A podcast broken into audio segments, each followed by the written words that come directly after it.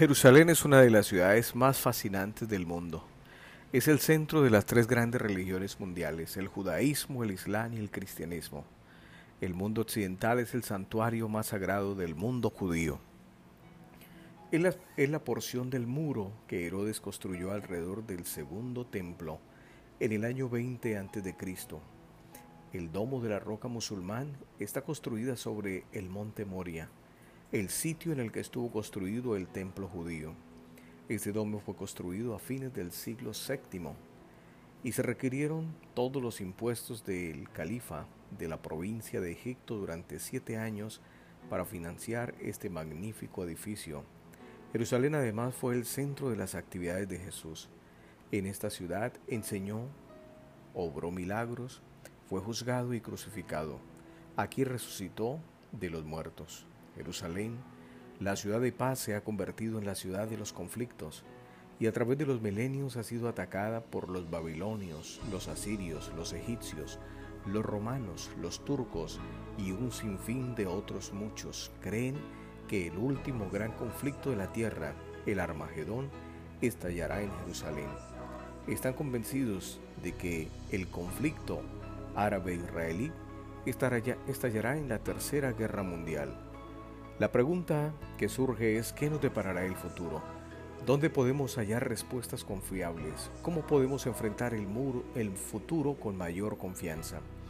El cumplimiento de la profecía bíblica confirma la veracidad de la palabra de Dios y nos da la confianza que el futuro está en sus manos.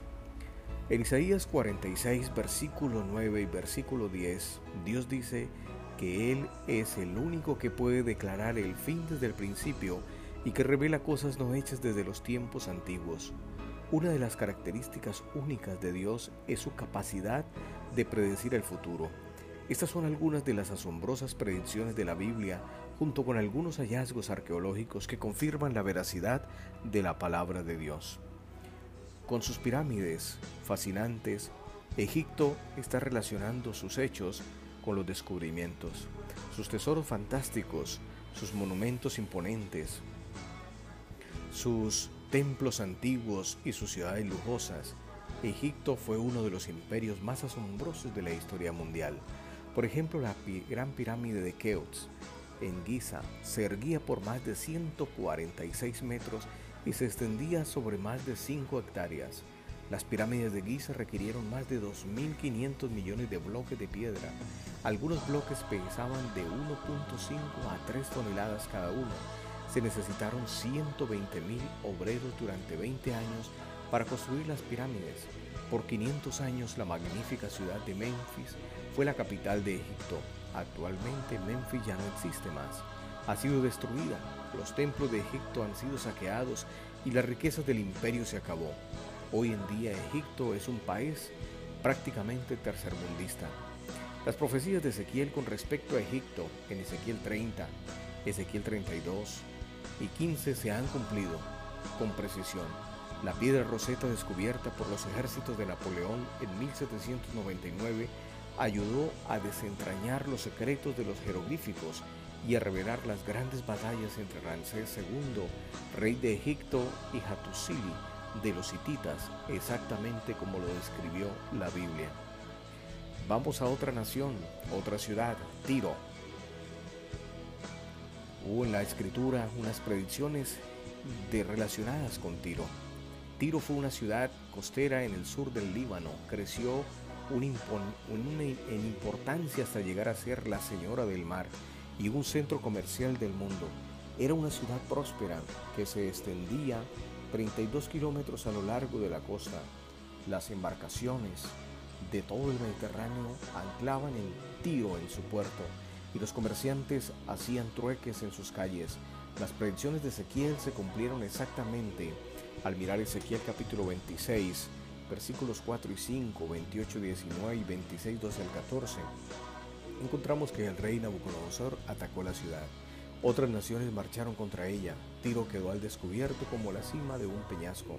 Los pescadores del sitio, las ruinas de la antigua Tiro fueron arrojadas al agua y la ciudad nunca fue reconstruida.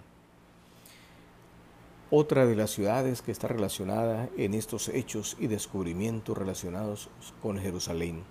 Los profetas israelíes, israelitas, perdón, Isaías y Jeremías predijeron el ataque de Nauconosor, rey de Babilonia, a Jerusalén.